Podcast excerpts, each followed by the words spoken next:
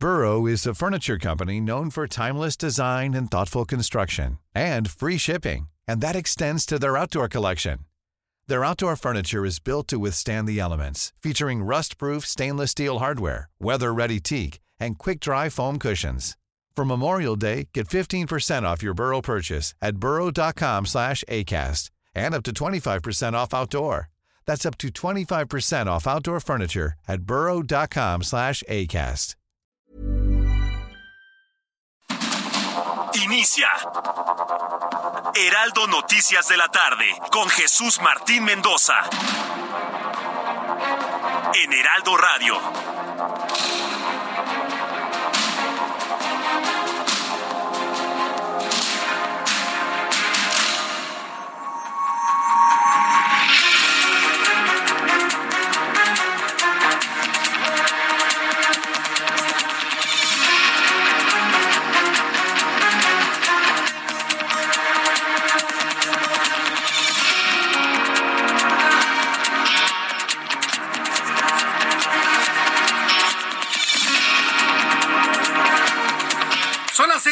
En punto, hora del centro de la República Mexicana. Bienvenidos, muy buenas tardes. Iniciamos el Heraldo Radio de este martes 14 de febrero del año 2023. Me da mucho gusto saludar a través de los micrófonos del Heraldo Radio en toda la República Mexicana.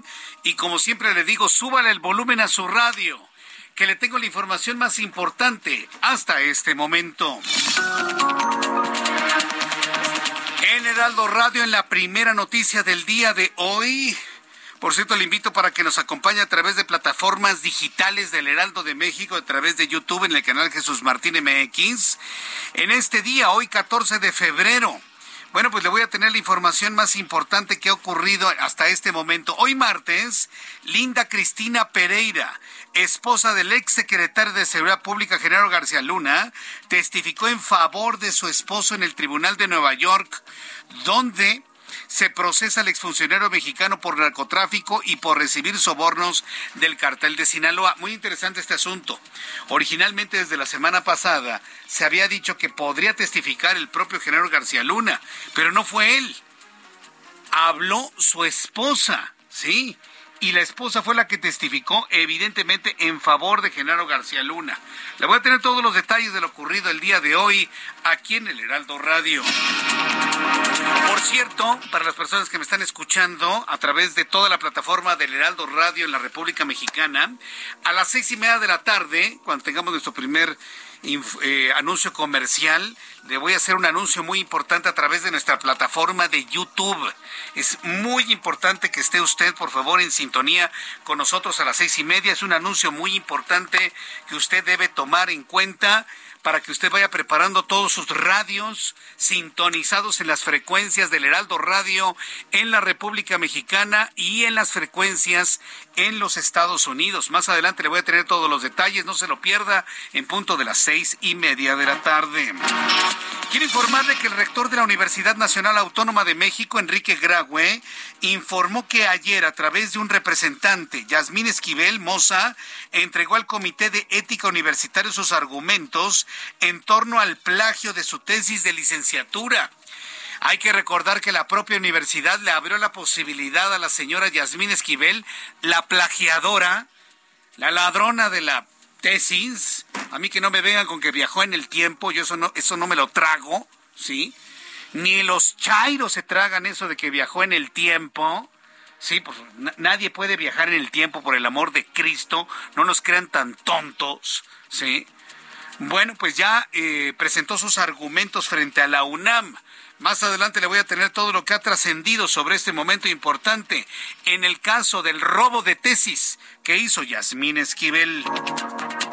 Esta tarde el dirigente nacional de Morena, Mario Delgado, adelantó que esta semana podría aprobarse la reforma electoral en el Congreso. Señala que se impugna la reforma y se va a la Suprema Corte de Justicia de la Nación. Van a defender su legalidad y su constitucionalidad. El asunto es muy importante.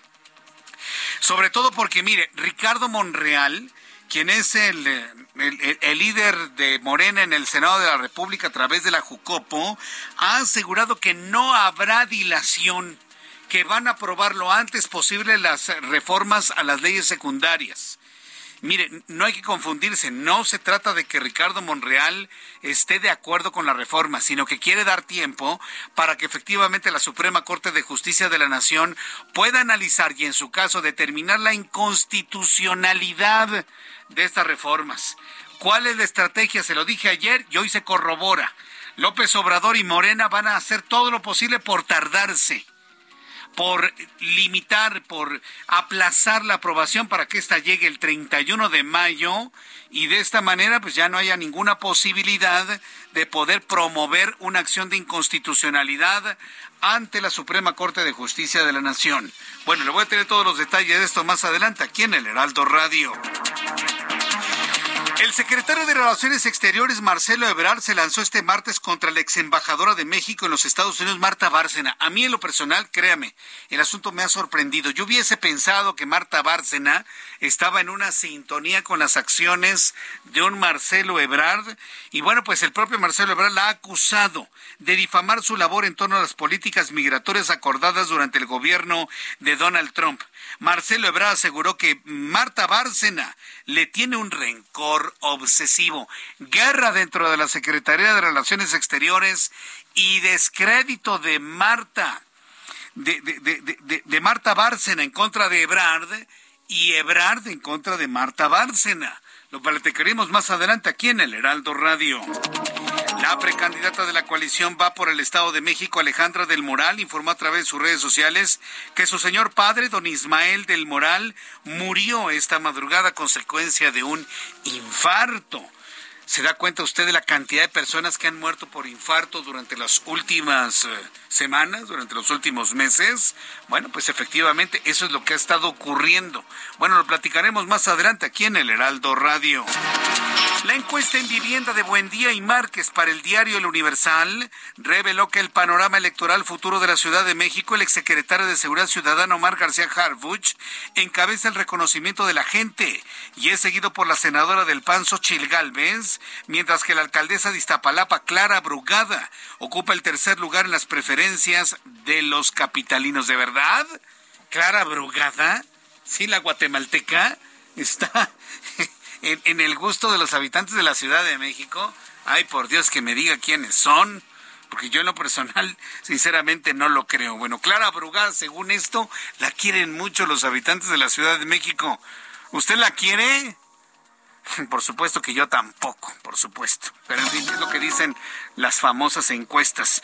Mientras tanto, una jueza federal frenó por ahora la construcción del cuartel de la Guardia Nacional en terrenos del vivero de Nezahualcóyotl de 33 mil metros cuadrados en la alcaldía Xochimilco, al considerar que se trata de una superficie declarada área natural protegida. Estas son las noticias en el resumen del Heraldo Radio, cuando ya son las 6 de la tarde con 8 minutos, 6 de la tarde con 8 minutos, hora del centro de la República Mexicana. Saludos a nuestros amigos hoy 14 de febrero. Hoy es Día del Amor y la Amistad, hoy 14 de febrero. Día del Amor, Día de la Amistad, Día de los Cuates, Día de los Amigos. Y bueno, pues ha sido un día verdaderamente complicado en materia de vialidad. Eh, están saturados algunos restaurantes. Algunas zonas sorprendentemente presentan menos, menos eh, eh, clientes que en otras ocasiones. Algunos hoteles lucen vacíos a consecuencia bueno, en, comparación, mejor dicho, en otros años, inclusive de pandemia. Algo ha sucedido este día del amor y la amistad, ¿verdad, Ángel? A ver qué nos estás poniendo. Ay, mira nada más que romántico estás, ¿no? Día del amor y la amistad. Y e, es este tema de Guam, ¿no? Un murmullo, ¿no? ¿Cómo se llama el tema? Murmullo inoportuno. A ver, para todos los enamorados el día de hoy, mujeres con hombres, hombres con mujeres, mujeres con mujeres, hombres con hombres, digo, y ya este indeterminados con indeterminados, porque esa es la tendencia, ¿no? Los indeterminados con los indeterminados. A ver, pues aquí les ponemos algo de Guam, digo, para que entren en ambiente, ¿no? En este 14 de febrero. ¿Viste este tema, eh, Ángel? No, bueno. Sí, sí, se ve que lee la mente Ángel Arellano.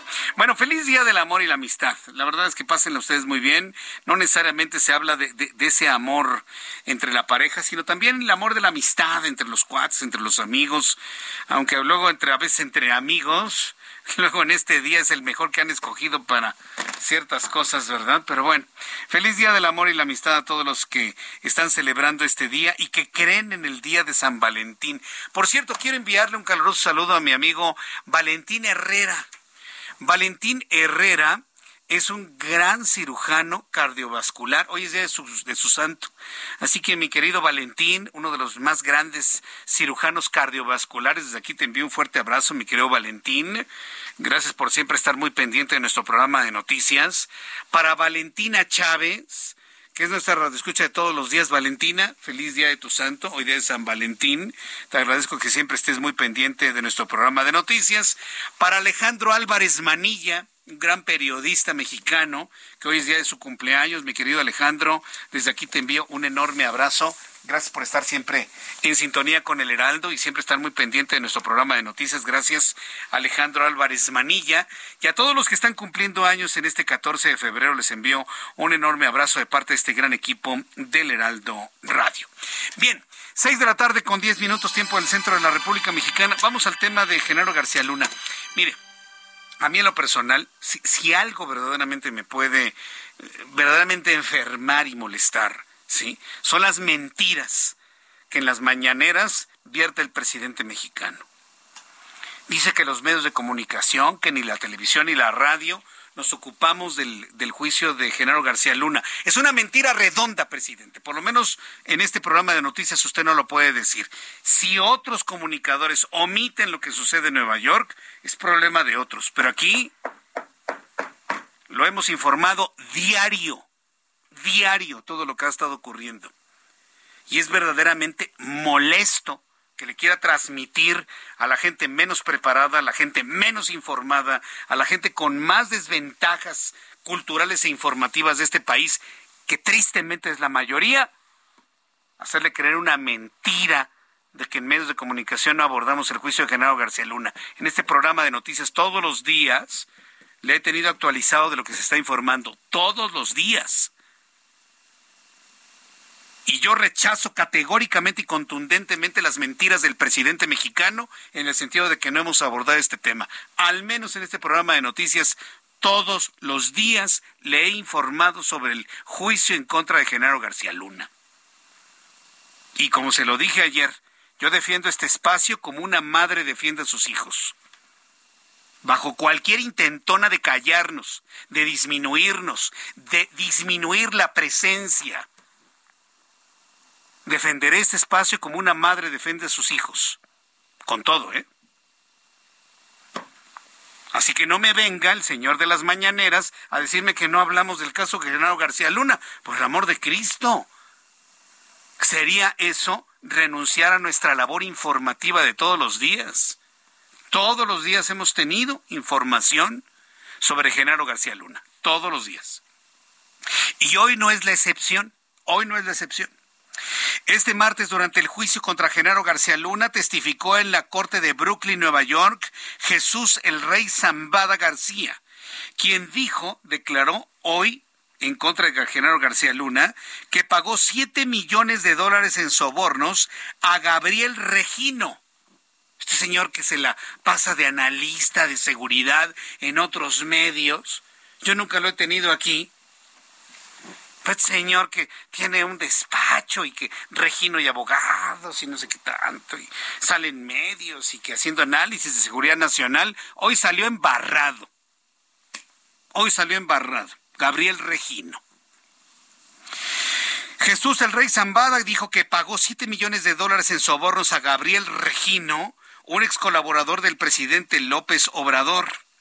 Durante el contrainterrogatorio Zambada, el abogado defensor de García Luna, César de Castro, le preguntó al narcotraficante si recordaba haber dicho que el gobierno de los Estados Unidos en julio de 2013 sobre el pago de 7 millones de dólares al actual presidente mexicano, a lo cual Zambada respondió, no podría haber dicho eso porque no es cierto.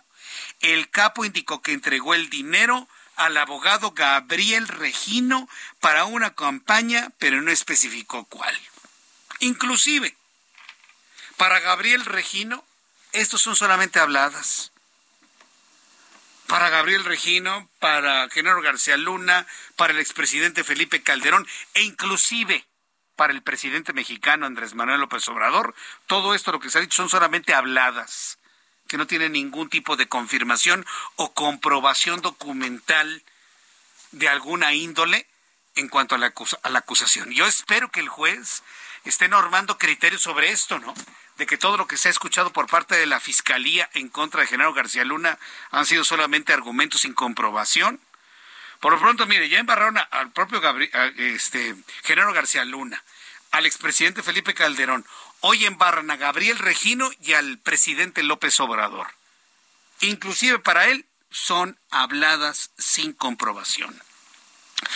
Ese es el tamaño del juicio que se está haciendo hoy en Nueva York solamente habladas, dichos, creencias, escuchas, yo creo, me dijeron, creo que me acuerdo, más o menos recuerdo.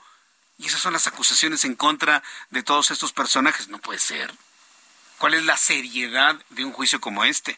Aquí en el Heraldo Radio todos los días le he informado lo que ha estado ocurriendo en el juicio. Todos los días. Y verdaderamente sorprendidos. Fíjese, desde la semana pasada hace exactamente una semana, cuando se informó que el juicio terminaría antes de lo previsto, antes de lo previsto, se dijo que el propio Genaro García Luna podría declarar un día como hoy, martes 14 de febrero. Y hasta inclusive resultó noticiosamente interesante saber que eh, Genaro García Luna podría testificar el mismísimo Día del Amor y la Amistad. Ayer le informé que con base en la estrategia de sus abogados, Genaro García Luna no declararía ante el juez, se va a reservar ese derecho que tiene. Pero ¿sabe quién sí testificó? Fue su esposa, la esposa de Genaro García Luna, Linda Cristina Pereira. Ella es esposa del exsecretario de Seguridad Pública, Genaro García Luna, quien testificó este martes en favor de su esposo en un tribunal de Nueva York, donde se le procesa por narcotráfico y por recibir sobornos del cartel de Sinaloa.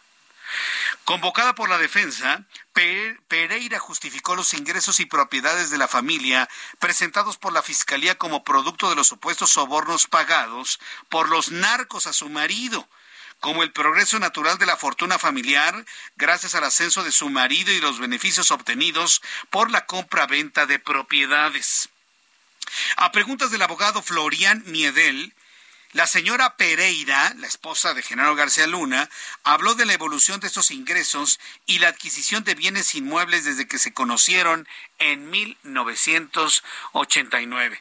Y lo que ha argumentado la señora, sí, lo que ha argumentado la señora tiene que ver con este asunto de, pues vaya, comprar, vender bienes inmuebles, comprar y vender bienes inmuebles. Y finalmente, bueno, pues esa ha sido la, la, la la característica o la argumentación que ella ha dicho durante las últimas horas. Inclusive habló del año de 1989. Mientras tanto, la Junta de Coordinación Política de la Cámara de Diputados aprobó la convocatoria para el proceso de selección de cuatro miembros del Consejo General del Instituto Nacional Electoral. El proceso obedece a la salida en el mes de abril del consejero presidente Lorenzo Córdoba. Ya se va. Lorenzo Córdoba. Qué bueno, qué bueno que ya se va Lorenzo Córdoba. Mire, yo en lo personal he defendido al INE, defiendo sus, instituciones, la independencia del INE, a las investiduras del INE, pero yo creo que la salida de Genaro García Luna tendrá un efecto sumamente positivo en la defensa de este instituto. Tengo que decirlo con toda claridad, así con toda claridad. Yo en lo personal, como ciudadano mexicano, pues estoy de acuerdo en defender al INE y a sus investiduras. Pero yo creo que el Genaro García, perdón, eh, Lorenzo Córdoba ha generado mucho daño en la imagen de este instituto. Yo creo que inclusive le llegamos a plantear la necesidad de que él, por su propio pie, hubiese decidido dejar al instituto. Porque es precisamente su personalidad, sus choques que ha tenido con López Obrador, lo que han impedido que este instituto se pueda defender de una manera más eficiente. Pero bueno, finalmente ya se va Lorenzo Córdoba. Yo espero que vengan momentos mucho más sencillos de defensa a este instituto. También sale Ciro Murayama, Adriana Favela y Roberto Ruiz. La elección de los nuevos cuatro miembros del Consejo General del INE será el próximo 30 de marzo.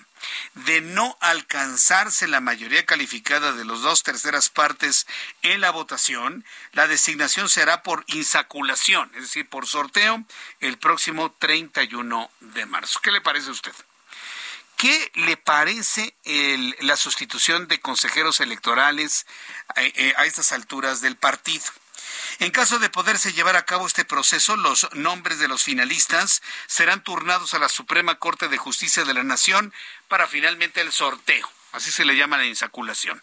Pone los nombres en una urna, manita santa, y el que salga será consejero.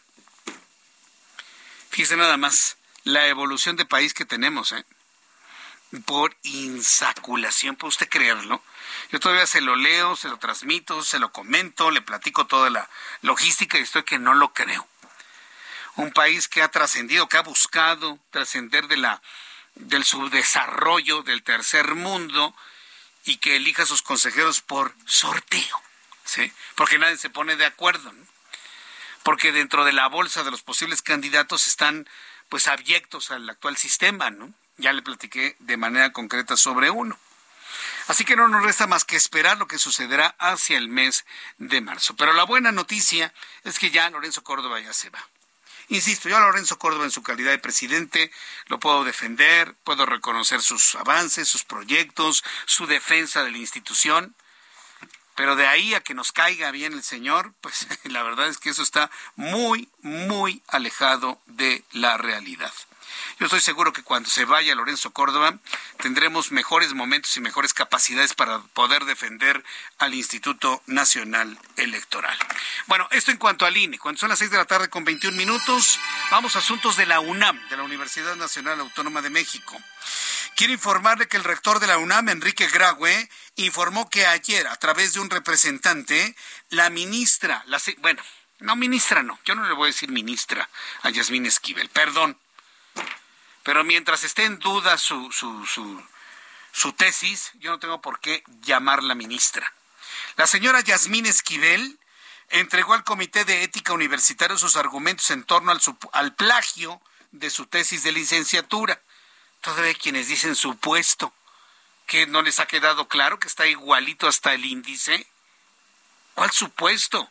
Plagio, robo, copia, copy-paste de la tesis y que no me vengan con que viajaron en el tiempo porque eso insulta nuestra inteligencia por el amor de Cristo. También el rector aseguró a pregunta expresa que el prestigio de la institución no se debe perder por ningún caso. El prestigio de la UNAM debe seguir intacto y así esperamos que sea, dijo el propio rector Grague por ningún caso. El prestigio de la UNAM debe seguir intacto y así esperemos que sea. Todavía está en proceso de análisis por el Comité de Ética Universitario. Dices con Jesús.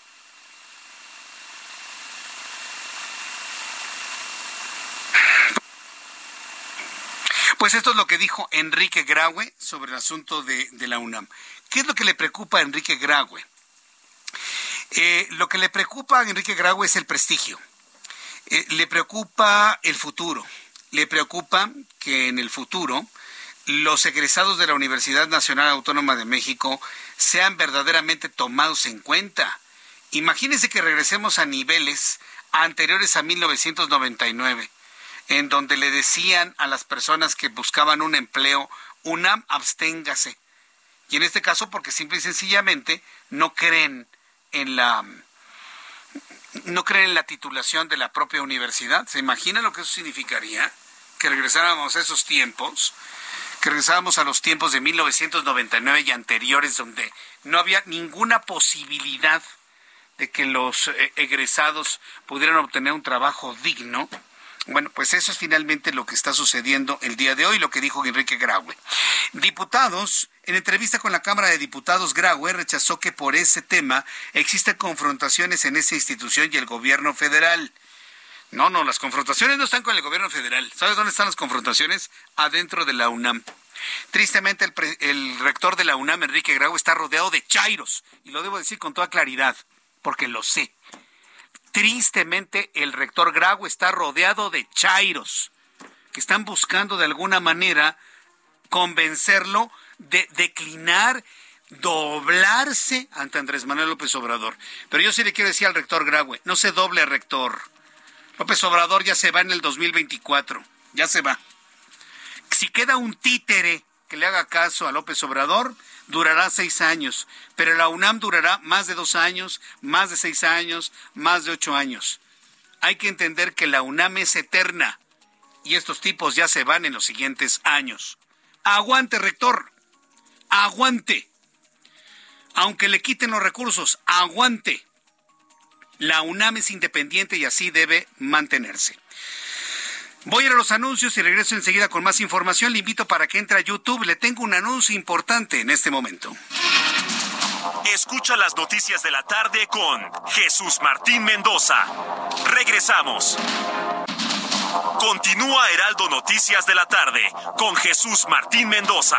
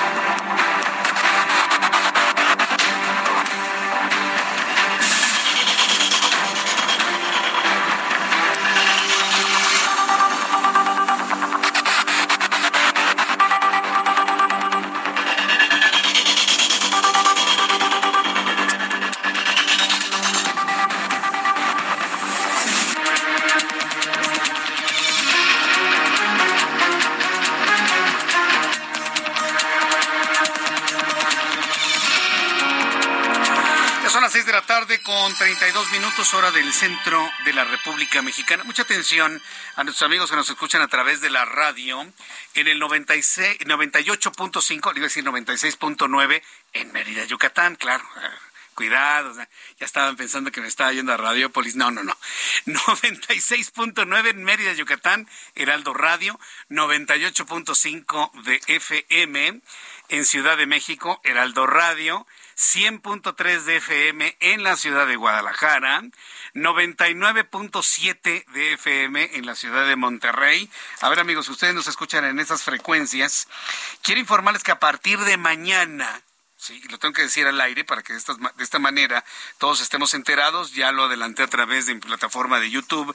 A partir de mañana, este programa de noticias se escuchará únicamente en las frecuencias del Heraldo Radio en la República Mexicana. Es decir, la transmisión espejo que estamos haciendo a través de YouTube en el canal Jesús Martín MX, a partir de mañana dejará de transmitirse. Únicamente tendremos nuestro programa de los sábados, que usted ya lo conoce. ¿sí? Lunes a viernes, la transmisión a través de mi canal Jesús Martín MX dejará de transmitirse. Pero eso no significa que este programa de noticias dejará de transmitirse por digitales.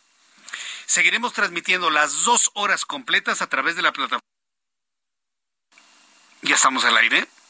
A ver. Uno, dos, tres, probando. ¿Ya estamos al aire? bueno. Bien, cosas raras, ¿no?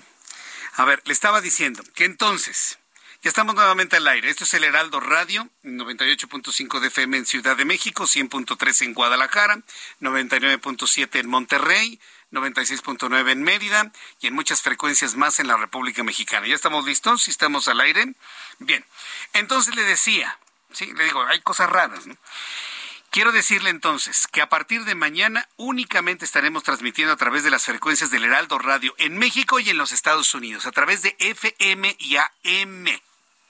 La transmisión a través de YouTube a partir de mañana ya no aparecerá, pero eso no significa que no estemos en digitales. Para quienes escuchan la nueva radio a través de digitales, estaremos en www.heraldodemexico.com.mx en digitales, en la aplicación del Heraldo de México también en digitales en la aplicación del Heraldo de México. Para quienes buscan otras plataformas, TuneIn, Simple Radio y todas las, todas las plataformas y aplicaciones de radio, estaremos transmitiendo nuestras dos horas completas. Spotify del Heraldo de México. Usted nos puede escuchar en directo y por demanda en Spotify del Heraldo de México.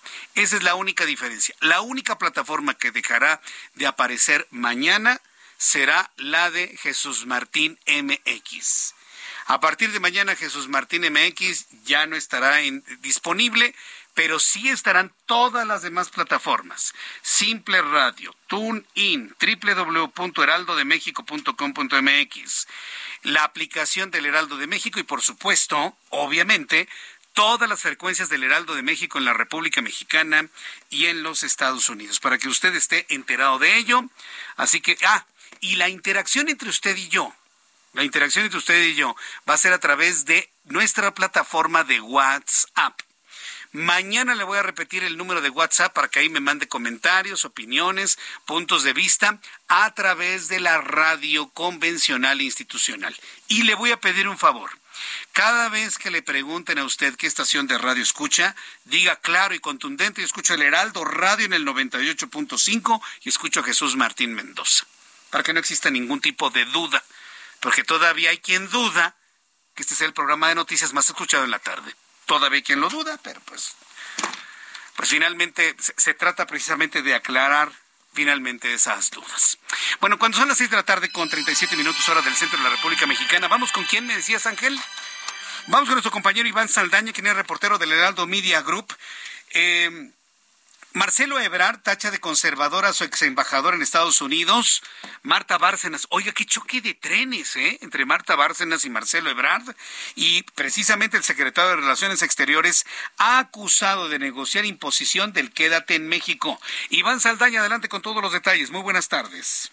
Jesús Martín, auditorio, buenas tardes. Sí, de hecho, también el presidente López Obrador, el canciller Marcelo Ebrard y, bueno, por supuesto, la eh, ex embajadora de México en Estados Unidos, Marta Bárcena Coqui, pues entraron en polémica por este programa El Quédate en México que Donald Trump creó para obligar a miles de migrantes a esperar en territorio mexicano la resolución de su solicitud de asilo eh, a la Unión Americana. Ebrard, eh, pues, acusó a Marta Bárcena de que ella estaba negociando en 2019 con Estados Unidos la aplicación de este programa que se hace que México aceptara este programa. Lo mismo también acusó hoy la ex embajadora a través de redes sociales, pero eh, pues esta polémica, como bien lo destacabas, eh, Jesús Martín, inició en la mañanera en Palacio Nacional, cuando primero se preguntó al presidente López Obrador qué opina de que Marta Bárcena culpó a Ebrard de haber pactado en secreto con el gobierno de Donald Trump para que se impusiera en la práctica que México fuera el tercer país seguro de Estados Unidos para migrantes. Y pues al responder, el mandatario federal respaldó al canciller y dijo que la diplomática quien lo representó ante Washington de diciembre del 2018 a febrero del 2021, pues ya se volvió conservadora y que sus declaraciones no tienen fundamento ni conjeturas. Escuchemos cómo lo dijo el presidente López Obrador. Es fuera máscaras. Ya no hay medias tintas. Ya es este Vamos a definirnos con claridad, no a la política robalera. Ya hemos hablado de que solo el robalo anda en dos aguas. Hay que este, fijar mucha claridad nuestra postura. Y ese es el debate. Y desde luego es un proceso de transformación que se está llevando a cabo y hay una reacción. No, no, no, no, no. Pero si este está eh, diciendo cosas que no son ciertas, pues no es más que ejercer el derecho de réplica, pero con ella y con quien sea. En esta misma conferencia, Jesús Martín Ebrard tomó la palabra para defenderse y decir que la ex embajadora pues se ha dedicado a calumniarlo desde que dejó su cargo, incluso dijo es un rencor obsesivo, aseguró que ella fue quien dijo al gobierno de Trump que México aceptaría ese programa y pues de hecho señaló que era contrario a la instrucción que él le había dado. Escuchemos. La ex embajadora se ha dedicado, desde que dejó su cargo, a calumniarme en todos lados donde ha podido. Eh, es un rencor obsesivo, diré Pero déjame irme al. Su, gran objetivo no es la verdad, es ver cómo me hace daño todos los días. Lo que sostiene en la entrevista con León Krause, que ha dicho en otros foros, es, o trata de sostener, es simplemente algo que es falso. Eh, nada más por último, Jesús Martín, mientras todo esto pasaba en Palacio Nacional, a la par, eh, Marta Bárcena contestó en redes sociales que Ebrard miente, pues él sabe quien dijo yo paré la negociación del acuerdo del tercer país seguro en el Departamento de Estado de Estados Unidos. Jesús Martín Auditorio. Bien, pues vaya que sí ha sido un, un, conflicto y un choque de trenes muy importantes. Iván Saldaña, muchas gracias por la información. Muy buena tarde a todos. Hasta luego, que te vaya muy bien. Más adelante vamos a tratar de conocer cuál es el origen de este enfrentamiento entre Marcelo Ebrard y Marta Bárcena. Mire, Marta Bárcena es buena amiga de nuestro programa de noticias. Es más, es columnista del Heraldo de México. ¿Sí? Marcelo Ebrard es buen amigo del Heraldo de México. Hemos platicado con él en algunas ocasiones. Qué, qué, complicado, ¿no? Para, para, para, por ejemplo, una entidad como nosotros, que dos amigos estén enfrentados. Marta Bárcena es nuestra amiga, es columnista en el Heraldo. Marcelo Ebrard es buen amigo nuestro y, y, no me da ninguna vergüenza decirlo. Me parece que es un, es un político en este momento muy importante para nuestro país, tomando en cuenta su papel como secretario de Relaciones Exteriores y como aspirante visible, potente a la candidatura de Morena a la presidencia en 2024. Entonces, créame que es complicado, ¿no? Este tipo de situaciones, ¿no? Tener que estar viendo, ¿no? ¿Qué es lo que dice uno y otro? Lo que nos ocupa es lo que dijo Marta Bárcena, lo que dice Marcelo Ebrard. Y usted ya finalmente con esas herramientas podrá determinar quién dice la verdad y quién no dice la verdad. Tras lo dicho por Marcelo Ebrard, esta mañana Marta Bárcena, quien es ex embajadora de México en Washington, negó que tenga una campaña en contra del exsecretario de Relaciones Exteriores. En entrevista con mis compañeros Guadalupe Juárez y Sergio Sarmiento, yo le invito para que siempre escuche a mi compañero Sergio Sarmiento. Mire, no ande buscándole por otro lado. ¿Quiere usted eh, enterarse de las noticias en la mañana? Sergio Sarmiento, no hay otro. ¿Para qué le anda buscando por otro lado? ¿Quiere usted enterarse de noticias a la una de la tarde? Con Salvador García Soto. ¿Para qué le anda buscando? No hay otro. ¿Quiere enterarse de las noticias en la tarde? Pues con su servidor Jesús Martín Mendoza. No hay otro. ¿Para qué le anda dando palos de ciego en otro lado? ¿no? Mejor se quede usted aquí, que somos los herederos de la verdadera radio informativa en nuestro país. Todo lo demás son copias. Nosotros somos los herederos de la buena radio que usted conoce desde hace mucho, mucho tiempo. Bueno, hablando sobre esto, en entrevista con Salvador García Soto, también platicó con Sergio Sarmiento y demás, aseguró que si hay un tema personal es del secretario hacia ella. Eso fue lo que dijo Marta Bárcena. Pues dijo, él trata de confundir a la opinión pública. A su vez, Marta Bárcena rechazó que haya, una, que haya negociado bajo la mesa el polémico programa migratorio de Quédate en casa o Quédate en México. Sin embargo, aseguró que Ebrard sí lo aceptó sin duda y así se lo planteó a nuestros compañeros del Heraldo Radio. Esto dijo Marta Bárcena. Lo que él mintió a la opinión pública mexicana es sobre el acuerdo Quédate en México, que él aceptó con Pompeo en noviembre del 2018, antes de que el presidente López Obrador tomara posesión. Y eso es lo que dice el libro de Pompeo, que él le pidió no decir que había un acuerdo, que se manejara siempre y no hacerlo público como una decisión unilateral de Estados Unidos. Y eso es lo que yo he escrito en mis editoriales y es lo que he dicho, que en esa parte de la negociación de noviembre del 2018, Marcelo Ebrard me mintió a mí y a la opinión pública al decirnos que era una decisión unilateral de Estados Unidos cuando él había aceptado un acuerdo. Y eso es lo que escribe Pompeo. Y eso no se puede negar. Otra cosa son las negociaciones de junio de 2019, cuando Trump amenazó con imponernos aranceles si no se contenía la migración. Efectivamente, los americanos volvieron a insistir en que firmáramos un acuerdo de tercer país seguro. Y efectivamente, en la Casa Blanca, el, vicepresidente Pence nos dijo, ¿por qué no aceptan un acuerdo de tercer país seguro? Me dijo, usted, embajadora, que estuvo en Turquía, sabe lo que es. Y le dije, sí, precisamente porque sé lo que es, señor vicepresidente, no lo vamos a aceptar. ¿O acaso ustedes nos van a poner sobre la mesa seis mil millones de dólares? ¿Acaso ustedes nos van a garantizar una reforma migratoria?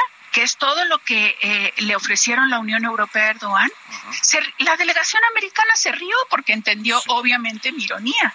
Y al día siguiente, en el Departamento de Estado, cuando llegamos nos pusieron sobre la mesa un acuerdo de tercer país seguro, que no estaba en la agenda. Y entonces el consultor jurídico en funciones del Departamento de Estado empezó a leer, como se hace en toda negociación internacional, párrafo por párrafo. Y Ebrard le daba la palabra a Alejandro Celorio, el actual consultor jurídico. Y Alejandro contestaba diciendo, no nos gusta este párrafo tal. Yo volteé y le dije, secretario, dile a Celorio que se calle, porque al momento de contestar estamos aceptando una negociación. Es un choque de trenes. Precisamente en la línea telefónica Súbale el volumen a su radio. En la línea telefónica está Alejandro Celorio, consultor jurídico de la Secretaría de Relaciones Exteriores. Estimado Alejandro Celorio, bienvenido al Heraldo Radio. ¿Cómo está? Muy buenas tardes. Buenas tardes, Jesús Martín. Qué gusto escucharte. Oiga, qué caso. Yo, yo, estoy sorprendido de este choque de trenes. Yo hubiese pensado en el futuro que Marta Bárcena y, y Marcelo Ebrard y usted se llevaban re bien. Pues, finalmente colaboraron en un mismo objetivo. A ver, primera pregunta, ¿en dónde surgen estos diferendos y este choque entre estos dos personajes, Marta Bárcena y Marcelo Ebrard? Pues yo también estoy igual de sorprendido porque usualmente los miembros del servicio exterior, tanto la embajadora Bárcena como su servidor, que somos eh, diplomáticos de carrera, nos regimos por la ley del servicio exterior y mantenemos absoluta discreción en lo que nos enteramos de las discusiones, de las diferencias, de las diferencias de opiniones, siempre las guardamos, así nos conducimos, le sirve al país. Eh, y es sorprendente cómo insiste la embajadora Bárcena en cuestionar al que fue su jefe, su superior jerárquico, el secretario Ebrard, y por su conducto al, gobierno del presidente López Obrador. Él es embajadora emérita.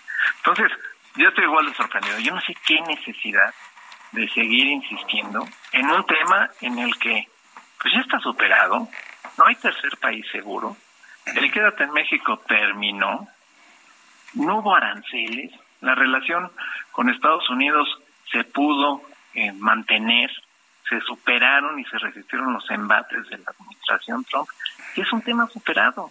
Y esta insistencia en seguir señalando que hubo algo raro con el secretario Brada. Yo también estoy sorprendido. No, no le veo espacio ni cabida en la discusión pública. Sí, pero eh, en, en, el tiempo en que Marta Bárcena fue la representante de México ante el gobierno de los Estados Unidos, ¿hubo algún momento en el que hubo alguna diferencia? algún enfrentamiento, inclusive algún diálogo entre Marta Bárcena y Marcelo Ebrard, en donde se plantearan el no estar de acuerdo en algún punto, porque a mí me parece sorprendente tanto lo que ha dicho Marta Barcena como lo que dijo hoy el secretario de la conferencia matutina, Alejandro Celorio. ¿Cómo, explicarle a la opinión pública esto y sobre todo en los tiempos políticos que estamos viviendo? Pues no que yo recuerde una, una diferencia. Eh, incluso la embajadora Bárcena participó en las discusiones de junio del 2019 y por supuesto haciendo su trabajo como titular de la embajada en Washington participó en la redacción de la declaración conjunta, en resistir ese embate de varios de la administración Trump, no recuerdo que haya habido una diferencia. Lo que sí, y como consumidor regular de, medios, pues una posesión insistente contra el canciller, de enmendarle la plana en redes sociales, de así no se dicen, eh, esto está mal. Está bien, cualquier persona tiene la, libertad de manifestarse, pero pareciera, y esto es una opinión personal, que sí hay sí hay algo ahí de, de raro, ¿no? De esos señalamientos constantes contra pues, contra un funcionario. Eh, eh, estoy conversando con Alejandro Celorio, que es consultor jurídico de la Secretaría de Relaciones Exteriores.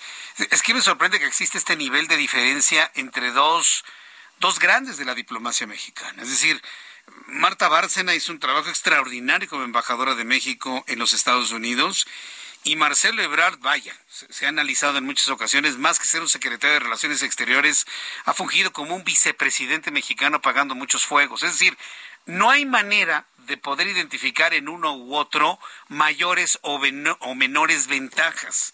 No es normal que, dos hombres importantes para la diplomacia mexicana y el gobierno mexicano estén así de enfrentados.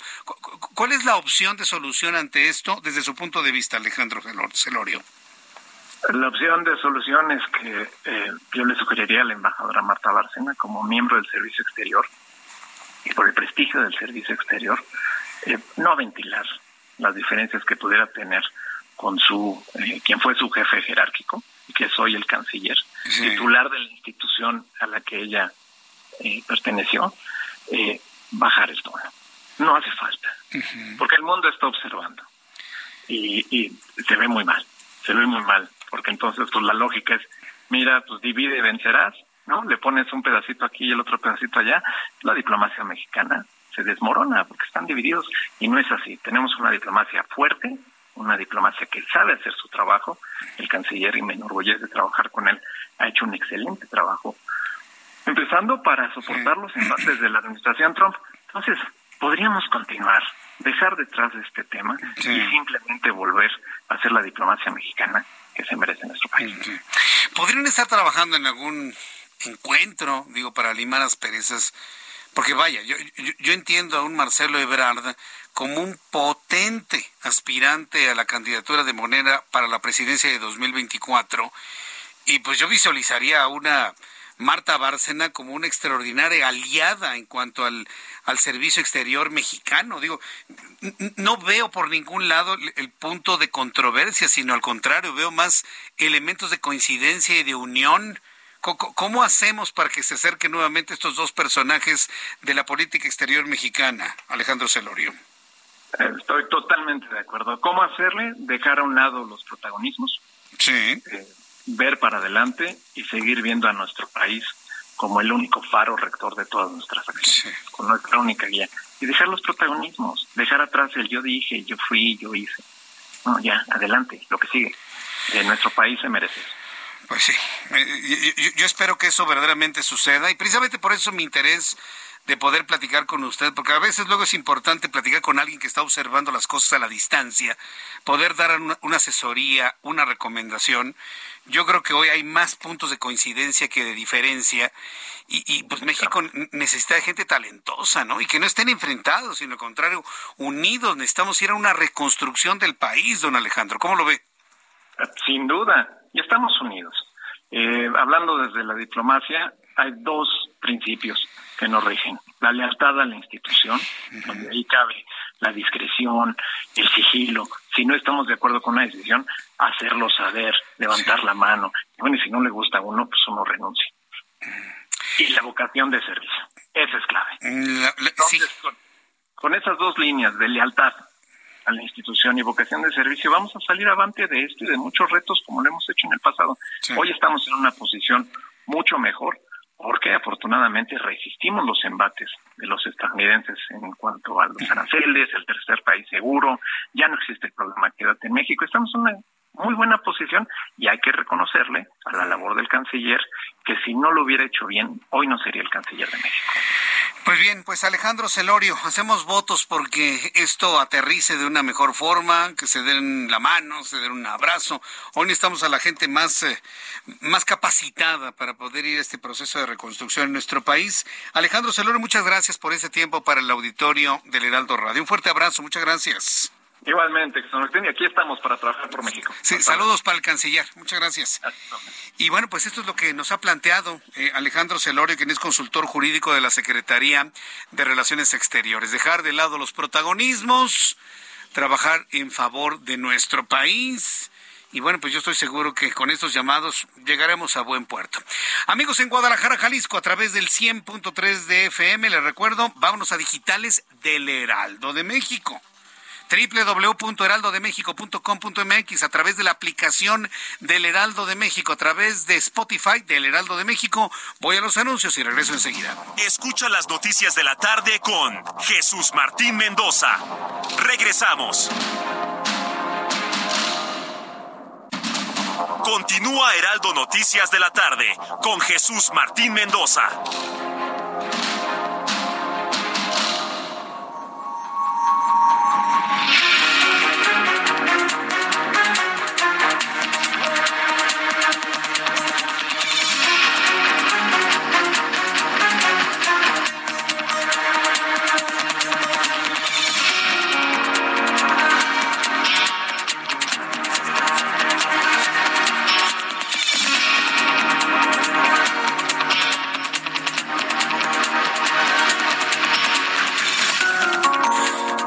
En punto, las 19 horas en punto hora del centro de la República Mexicana. Le presento un resumen con las noticias más importantes en el Heraldo Radio.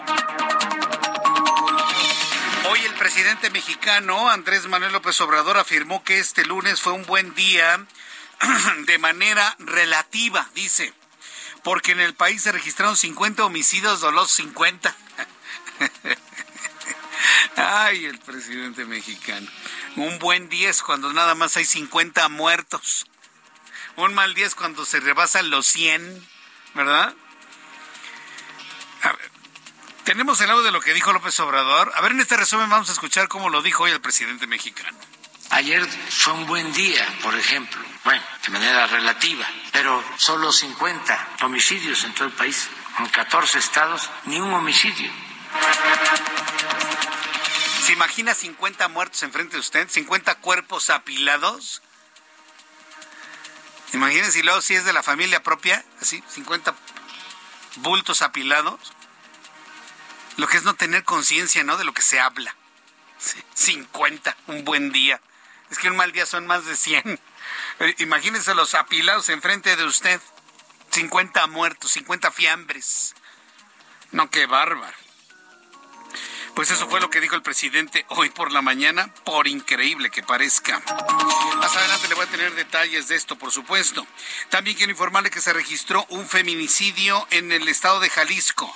El gobernador de la entidad, Enrique Alfaro, insiste que escapa de su responsabilidad de este gobierno. Esta mañana el secretario de la Defensa Nacional, el general Genaro García Luna, eh, perdón, el general Luis Crescencio Sandoval, no, García Luna es el que está en el juicio. Luis Crescencio Sandoval, secretario de la Defensa Nacional, informó que alista el regreso de la Brigada Mexicana de Ayuda Humanitaria que apoya las labores de rescate en Turquía tras el terremoto de 7.8 grados el pasado 6 de febrero. Agregó que la fuerza de trabajo se estará moviendo mañana, pues depende del movimiento de las delegaciones y del Centro de Gestión de Desastres de Emergencia de Turquía, quienes estarán dirigiendo las operaciones de evacuación de los países que se están apoyando. Más de este resumen de noticias, aquí en el Heraldo Radio, le informo que este martes Linda Cristina Pereira, esposa del exsecretario de Seguridad Pública, General García Luna, testificó en favor de su esposo en el Tribunal de Nueva York, en los Estados Unidos, donde se procesa al exfuncionario mexicano por, por narcotráfico y por recibir sobornos del cartel de Sinaloa. El rector de la Universidad Nacional Autónoma de México, Enrique Graue, informó, que ayer, informó ayer que a través de un representante, Yasmín Esquivel Moza, la señora que trabaja todavía en la Suprema Corte de Justicia de la Nación, entregó al Comité de Ética Universitario sus argumentos en torno al plagio que, que hizo de la tesis del señor, bueno, del egresado de la Facultad de de Ciencias Políticas de la Universidad Nacional Autónoma de México. En más de este resumen de noticias, al menos cinco personas fueron abatidas a balazos frente al Palacio Municipal de Santiago a Moltepec esto en la Sierra Sur de Oaxaca, tras un enfrentamiento armado entre pobladores. Trascendió que tres de las víctimas son hermanos, hijos del expresidente de la localidad, Abel García, y dos de sus escoltas, los cuales portaban rifles de alto poder exclusivos del ejército mexicano. La venta de tapa con 30 piezas de huevos se encuentra en 100 pesos, siendo su máximo histórico en Tamaulipas, donde los comerciantes reportan que las ventas bajaron un 40% en el primer bimestre del año. El empresario Ramén Gómez Narváez explicó que los proveedores advirtieron que el huevo seguirá subiendo de precio durante las próximas semanas, lo que va a ser un duro golpe para la economía familiar. Hay que recordar que el alto precio del huevo tiene que ver con la escasez de gallinas. Recuerde que millones de gallinas tuvieron que ser sacrificadas debido a que estaban contagiadas por el virus AH5N1. A propuesta del Movimiento de Regeneración Nacional, la Comisión de Gobernación y Población de la Cámara de Diputados aprobó por 20 votos a favor y 9 en contra un dictamen que plantea actualizar las multas en la ley sobre delitos de imprenta, con lo cual algunas cuadruplican el monto establecido en la legislación sobre ataques al orden o a la paz pública y cuando se trata de injurias al presidente de la República, se considera una multa de hasta 4.149.6 pesos. Habrá que ver qué se injuria al presidente, ¿no? Porque pues, actualmente una injuria al presidente es decir la verdad. Sí, sí, a ver. Primero definamos lo que sería injuria. Sí. Porque si injuria es decir la verdad, estaríamos en el peor de los escenarios. El ministro ucraniano de Defensa de Ucrania solicitó más protección en los cielos y, de ser posible, pidió una plataforma de casas ante el temor de otro posible ataque masivo proveniente de Rusia el próximo 24 de febrero, cuando se cumple exactamente un año del inicio de las hostilidades de guerra. El secretario general de la Organización de las Naciones Unidas, Antonio Guterres, dijo que el presidente sirio Bashar al-Assad acordó abrir dos cruces fronterizos más para permitir el ingreso de ayuda a las víctimas de los terremotos ocurridos el pasado 5 y 6 de febrero. Según un informe respaldado por, la, eh, por los Estados Unidos, el gobierno de Rusia ha retenido al menos 6.000 niños ucranianos en sitios en Crimea y Rusia bajo el control ruso cuyo objetivo principal parece ser la reeducación política. El informe de la Universidad de Yale identifica al menos 43 campamentos y otras instalaciones donde se ha retenido a niños ucranianos que formaban parte de una red sistemática a gran escala operada por Moscú desde su invasión de Ucrania en febrero de 2022. Son las noticias en resumen. Le invito para que siga con nosotros. Le saluda Jesús Martín Mendoza.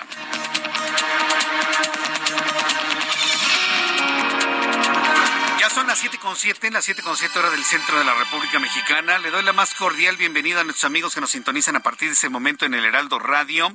Saludar a nuestros amigos que en Guadalajara y en Monterrey y en otros puntos de la República Mexicana nos escuchan a través de digitales del Heraldo de México, www.heraldodemexico.com.mx y a través de la aplicación, además de todas las plataformas de radio existentes en su teléfono celular, Simple Radio, TuneIn, en fin, todas las plataformas plataformas de radio transmitiendo las dos horas de programa del Heraldo Radio con su servidor Jesús Martín Mendoza.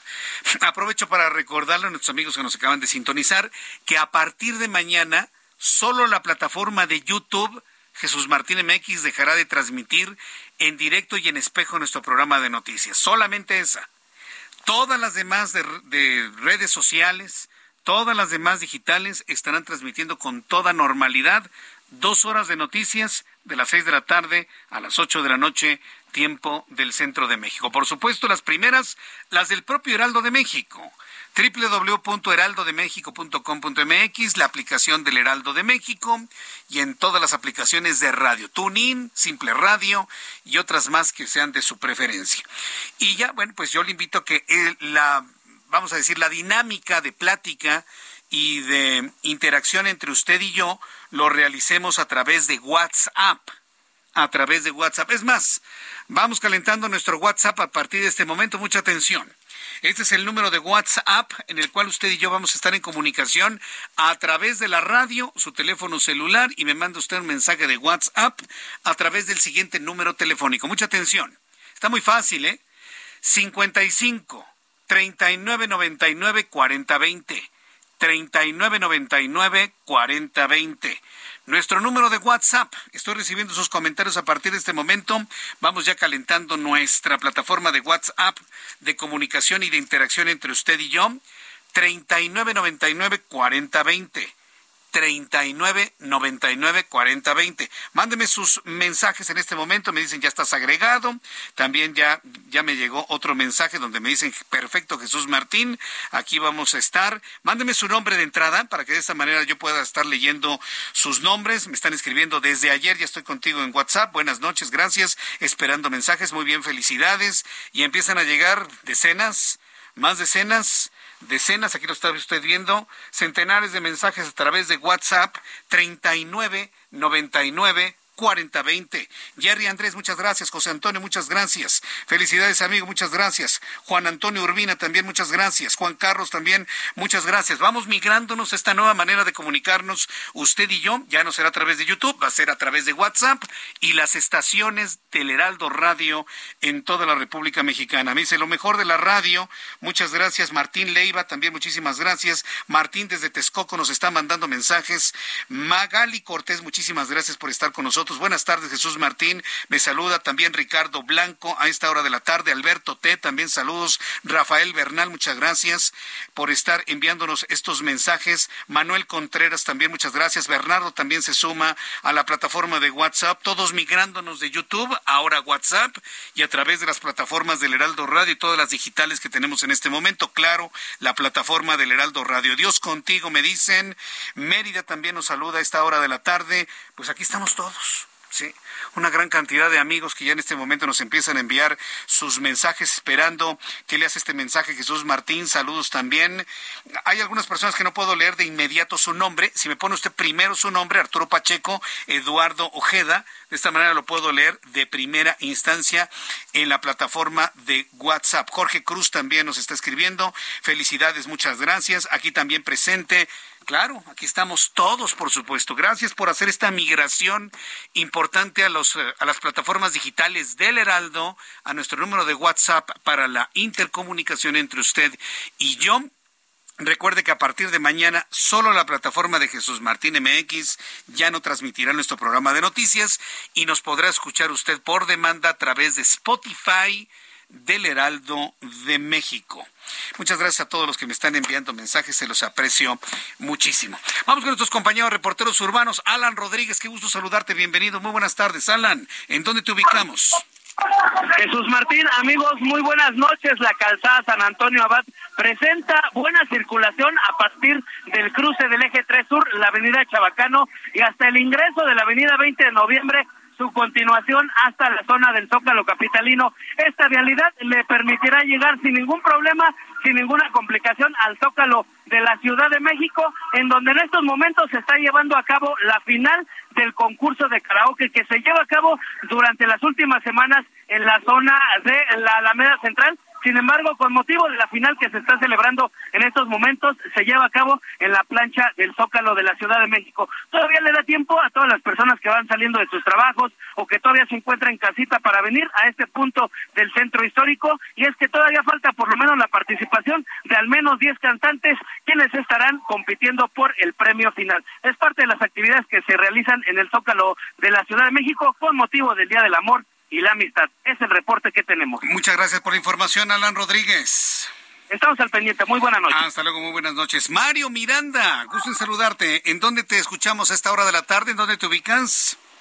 ¿Qué tal, Jesús Martín? Buenas noches. Tenemos información vial al momento. Informarles a los amigos automovilistas que en estos momentos se encontrarán tránsito a vuelta de rueda en el viaducto Miguel Alemán, esto en dirección hacia el norte, en el tramo de la Avenida de los Insurgentes a Congreso de la Unión. Pasando a este punto, la vialidad mejora en dirección al aeropuerto el viaducto, el, perdón, el Congreso de la Unión encontraremos bastante carga vehicular, lo que es del viaducto hacia el eje 3 Morelos, que es y esto debido a la romería, a la venta de flores y de regalos para este día de San Valentín, Hay bastantes personas en esta zona, así es que hay que manejar con precaución debido a la afluencia de peatones.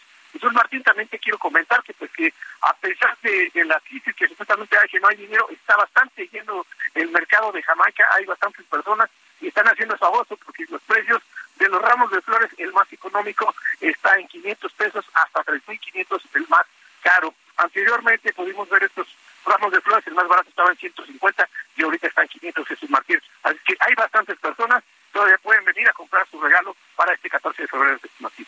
Muchas gracias por la información, Mario Miranda. Tenemos pendientes, buenas noches. Así, no pierda la esperanza, ¿eh? El 14 de febrero se acaba hasta las 12 de la noche, así que si compra unos chocolates, compra unas flores, da usted un beso, arma un poema, se ve usted romántico puede festejar el 14 de febrero con toda la intensidad. Gracias a nuestros amigos. Llevo ya en estos momentos 448 mensajes en este momento a través de WhatsApp. Muchas gracias a todos nuestros amigos que nos están escribiendo a través de esta plataforma. De verdad, yo les agradezco muchísimo su, su, solidaridad, su adhesión, el que me sigan a través de estas plataformas. Recuerda, a partir de mañana YouTube ya no aparecerá, pero todas las plataformas digitales estarán transmitiendo nuestro programa de noticias las dos horas completas, desde las seis de la tarde hasta las ocho de la noche, tiempo del centro de México. Súbale el volumen a su radio y a su dispositivo. Súbale el volumen a su radio y a su celular. En la línea telefónica, Emilio Álvarez y Casa, coordinador de los senadores del Grupo Plural. Estimado Emilio, gracias por estar con nosotros, senador. Bienvenido, muy buenas noches. Grande alegría, Jesús Martín, estar en Heraldo Radio y por tu conducto con el auditorio. Buenas noches, ¿cómo estás? Pues eh, sorprendido, ¿no? Porque la destrucción, el desmantelamiento del país continúa y parece que nadie los puede parar. Ahora resulta que ya va a Bueno, de facto ya no tenemos Comisión Nacional de los Derechos Humanos con la señora Piedra. Pero ¿qué significa eso de la Defensoría del Pueblo con la señora Piedra, Emilio Álvarez y Casa? En realidad, es una iniciativa, una propuesta de reforma constitucional que nace muerta. ¿Y por qué lo digo con esa categoría tan contundente? Porque hoy lo que conocemos de la CNDH son sus silencios, sus escándalos laborales y esencialmente la imprudencia de estar convertida en una defensora del gobierno, no una defensora del pueblo. Eh, hoy la señora Piedra, muy tristemente, haciendo pedazos su historia, su herencia, se ha colocado en un papel de defensora de Andrés Manuel López Obrador, porque, por ejemplo, tenemos una crisis de migración extraordinaria, de, de, solicitudes de refugio. México es el tercer país en el mundo con más solicitudes de refugio, solo adelantado por Estados Unidos y Alemania. Y la CNDH ni sus luces. Tenemos, Jesús Martín, una crisis de vacunas. No habíamos, México era un modelo mundial de vacunas para niños y niñas. Hoy, Jesús Martín, y la gente de tu auditorio lo podrá constatar, aunque las quieras comprar, no hay vacunas. Eso te habla no solo del desastre de la administración, sino de la simulación que también se vive. Vivimos un peligrosísimo proceso de militarización. No, no es solo un tema de seguridad, sino ahora que las Fuerzas Armadas hacen empresas, como si ese fuera su labor, y la CNDH ni sus luces. Y vienen, como parte de esa estrategia de simulación, a decirnos que quieren hacer una defensoría del pueblo. Yo te lo digo con claridad, eh, en la oposición, por supuesto que no lo vemos bien, porque las cosas se toman de quien vienen. Esta señora llegó con un fraude constitucional e ilegal a su cargo. Ese ha sido su signo. Y vamos a apoyar una propuesta para que siga simulando, pues de ninguna manera. Y termino esta reflexión con una idea. Eh, sirve para entender muy bien lo que este gobierno quiere hacer con el INE. Andrés Manuel López Obrador quiere a los órganos autónomos para que le estén sometidos y le aplaudan. Los órganos autónomos o los otros poderes, como el Poder Judicial o Legislativo, cuando defienden la Constitución o le ponen un alto, entonces se enoja con ellos. Como la CNDH se le pone de tapete, no se enoja. Pero lo que han hecho con la CNDH, Jesús Martín, es lo que quieren hacer con el INE y pues la verdad no lo vamos a permitir porque son instituciones que hicimos para defender a las víctimas para luchar contra el abuso de poder, contra luchar contra los excesos, que pueden mejorar, que pueden tener eh, eh, cosas arreglar, hombre, por supuesto, pero que sean una pieza de la simulación, pues no lo vamos a permitir. Vaya, pues a, mí me preocupa, y, y, se lo pregunto, ¿no? Un profundo conocedor del tema de los derechos humanos. El público debe recordar que Emilio Álvarez y Casa fue presidente de la Comisión Interamericana de los Derechos Humanos. ¿Cómo se puede entender un México senador Emilio Álvarez, un México sin una Comisión Nacional de los Derechos Humanos, como se había entendido desde un principio, y sobre todo con, eh, con los planteamientos internacionales de la defensa de los derechos humanos. Yo, no me puedo imaginar un México con un retroceso de ese tamaño. ¿Cómo lo ve Emilio Álvarez y Casa? Mm, yo no me adscribo a esta cosa que llaman 4T, pero con independencia de eso, yo esperaba que la agenda de derechos humanos en este gobierno iba a tener un avance muy importante. Pues porque en la oposición todo el tiempo López Obrador y, varios de sus colaboradores lo dijeron. En la Ciudad de México cuando la gobernaron lo dijeron. Y en la oposición lo dijeron todo el tiempo. Pero para mi asombro y para su vergüenza, la agenda de derechos humanos hoy vive uno de los más grandes retrasos de décadas. Te voy a dar tres datos que sustentan lo que digo. Este gobierno va a acabar siendo el gobierno con más personas desaparecidas en la historia. Ahí están los registros, son públicos, ¿eh? Es de una extraordinaria crisis profunda. Segunda, en cuatro años de gobierno llevan más homicidios que lo que calificaron como el sexinio de baño de sangre que fue de Calderón. Hoy en cuatro años llevan más homicidios. Tercero, el nivel de violencia contra mujeres, contra periodistas y contra defensores de derechos humanos no tiene precedente. Uno esperaría que la política pública, que el esfuerzo, que la dinámica del gobierno sería erradicar estas prácticas. Lejos de eso, solo te pongo esos ejemplos, puede haber muchos más que los hay, eh, estamos mucho peor. Y lo que ha venido sucediendo en que todas esas crisis, la CNDH está ausente, callada, sumisa. Pues es una tragedia, Jesús Martín. Una verdadera tragedia. Yo, yo, sigo siendo de la idea de tener que reconstruir mucho, mucho a partir de 2024, este, estimado Emilio. La, la, verdad es que sí, sí me preocupa mucho que prácticamente esta figura desaparezca únicamente por el interés de agradar al presidente mexicano. ¿Cómo podemos detener esto antes del 2024 o de plano nos esperamos a que otro sol amanezca en 2024, senador? Ya empezó, en mi opinión, un momento de cambio de país. El 13 eh, de noviembre salimos cientos de miles a las, casas, a las calles, no solo en la Ciudad de México, Jesús Martín, sino de manera sin precedente, simultánea y espontánea en más de 70 ciudades en México y en el extranjero. Lo mismo vamos a hacer ahora el 26 de febrero a las 11 de la mañana. Nos vamos a dar cita en el Zócalo de la Ciudad de México todas aquellas, todos aquellos que queremos defender la democracia, porque en la defensa de nuestro voto y del INE está la defensa de nuestra democracia. La buena noticia es que a estos días ya van 52 ciudades que dicen que tendrán reuniones. Y se trata esencialmente de defender al INE para que no le pase lo de la CNDH, defender nuestra democracia. Yo creo que la participación ciudadana es fundamental, con independencia de colores, de identidades la defensa de la democracia cabe en todos, incluso aquellos que están en el eh, entendimiento y en el apoyo del presidente. Lo que no queremos es que eh, se controle al árbitro, lo que no queremos es que se gane a la mala.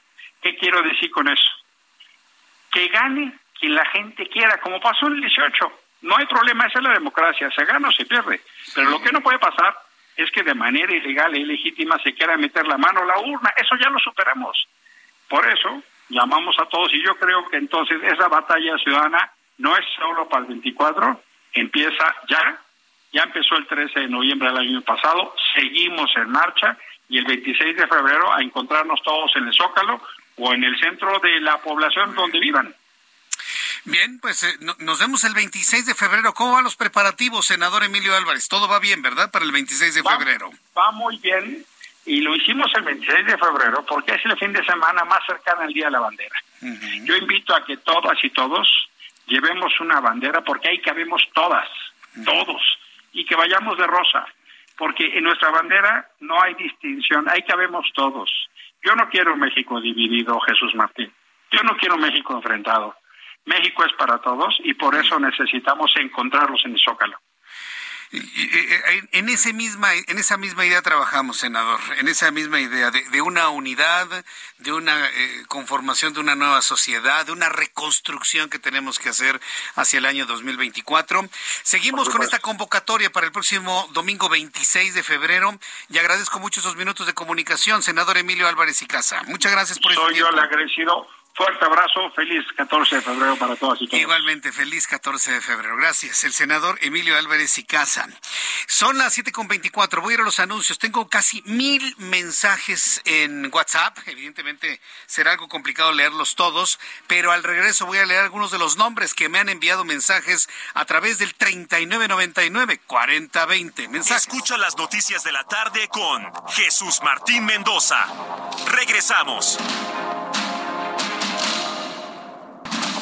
Continúa Heraldo Noticias de la tarde con Jesús Martín Mendoza.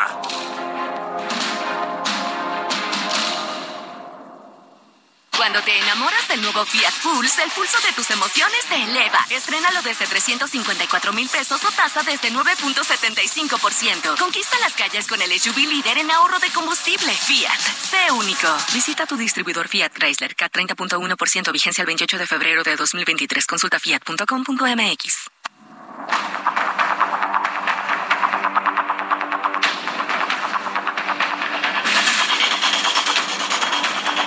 Ya son las siete y media, las 19 horas con 30 minutos, hora del centro de la República Mexicana. Para nuestros amigos que nos acaban de sintonizar a través de digitales, para quienes nos acaban de sintonizar en las emisoras del Heraldo Radio en toda la República Mexicana, aviso importante, aviso importante a partir de mañana Solo la plataforma de YouTube de Jesús Martín MX dejará de transmitir nuestro programa de noticias, pero seguiremos en todas las estaciones del Heraldo Radio en México, en todas las estaciones del Heraldo Radio en los Estados Unidos, en todas las plataformas digitales del Heraldo www.heraldodemexico.com.mx, en toda la plataforma de la aplicación del Heraldo de México, en las aplicaciones de radio también. Simple Radio, iTunes, TuneIn, TuneIn, TuneIn es la aplicación de radio, Simple Radio, Spotify del Heraldo de México y nos va a poder escuchar por demanda. Hay varias personas que me han comentado que la calidad de audio de Spotify no es muy buena. Créame que lo estoy revisando en este momento con nuestro equipo técnico para que de esta manera usted y yo estemos en sintonía. Quiero agradecer infinitamente los mensajes de todas las personas que me están escribiendo a través del 55 39 99 40 20 39 99 40 20 3999 4020. Salvador Salazar Orozco, muchas gracias. Me escribe María Elena Montes, muchas gracias por escribirme. También me dice, ¿los sábados estarás en YouTube? Sí, los sábados sigue igual. Nuestra plataforma digital de los sábados de 9 a 10 siguen completamente igual. Hay personas que me han dicho, ay Jesús Martín, ¿vas a tener programa en sábado en radio en el Heraldo? No, no, todavía no, no, no hemos llegado a, un, algún comentario en ese sentido, pero por lo menos una horita de 9 a 10 a través de digitales en mi plataforma de YouTube, por supuesto. Pero de lunes a viernes ya no transmitiré este programa. Nos vamos a, las otras digitales que le he comentado. José Ordeñez Salgado, muchísimas gracias. José Antonio eh, García, también muchas gracias. Ya saludé a María Elena Montes también. Ah, me está escribiendo José Cabrera, muchas gracias José Cabrera. También eh, nos escucha y nos saluda, pues es una gran cantidad de amigos. Hola Jesús Martín, buenas noches, ya te sigo. Los sábados también te escucho. Eh, había saludado a Javier Cabrera, también para nuestro amigo Rubén Prieto, muchas gracias por saludarnos, Rubén. También para Lidia Muñiz, gracias Lidia por estar en sintonía con nosotros. Yo te invito a que nos recomiendes con tus amigos, con todas las personas que tú conozcas. También quiero saludar. Eh, me dice, te sugiero, Jesús Martín, dejar de hablar tanto de Andrés Manuel López Obrador, pero no me deja su nombre. Yo siempre he sido de la idea de tener que ignorarlo un poco. Javier Valderas, muchas gracias Javier Valderas también por, por tu saludo, también para las personas que me siguen escribiendo. Bueno, en este momento se están Bueno, me, dice aquí la aplicación que se tuvo que detener porque llevo 935 mensajes, algo complicado mm, eh, leerlos todos en este momento. Para Enrique González también muchísimas gracias, Arturo Sánchez también, Francisco Rogelio también muchas gracias, Víctor Monero desde Tultitlán. A Iván Olaya, también muchísimas gracias.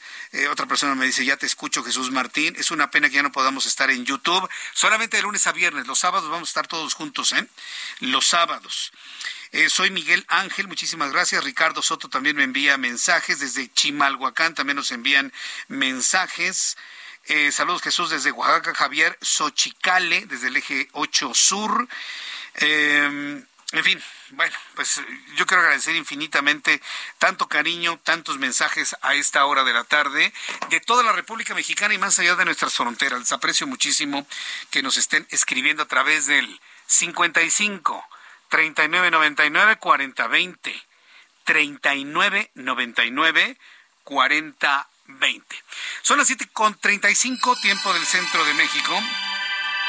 Se registra un feminicidio más en el estado de Jalisco. Mientras las cifras oficiales o la declaración oficial habla de eh, que todos los índices de inseguridad van a la baja, pues la percepción es otra, ¿no? Lamentablemente todos los días le tengo noticias de estas. El gobernador del estado de Jalisco, Enrique Alfaro, insiste que escapa la responsabilidad del Estado. Voy a entrar en comunicación con Mayeli Mariscal, nuestra corresponsal en Guadalajara, Jalisco, quien nos tiene más información. Adelante, Mayeli, gusto en saludarte. Buenas noches.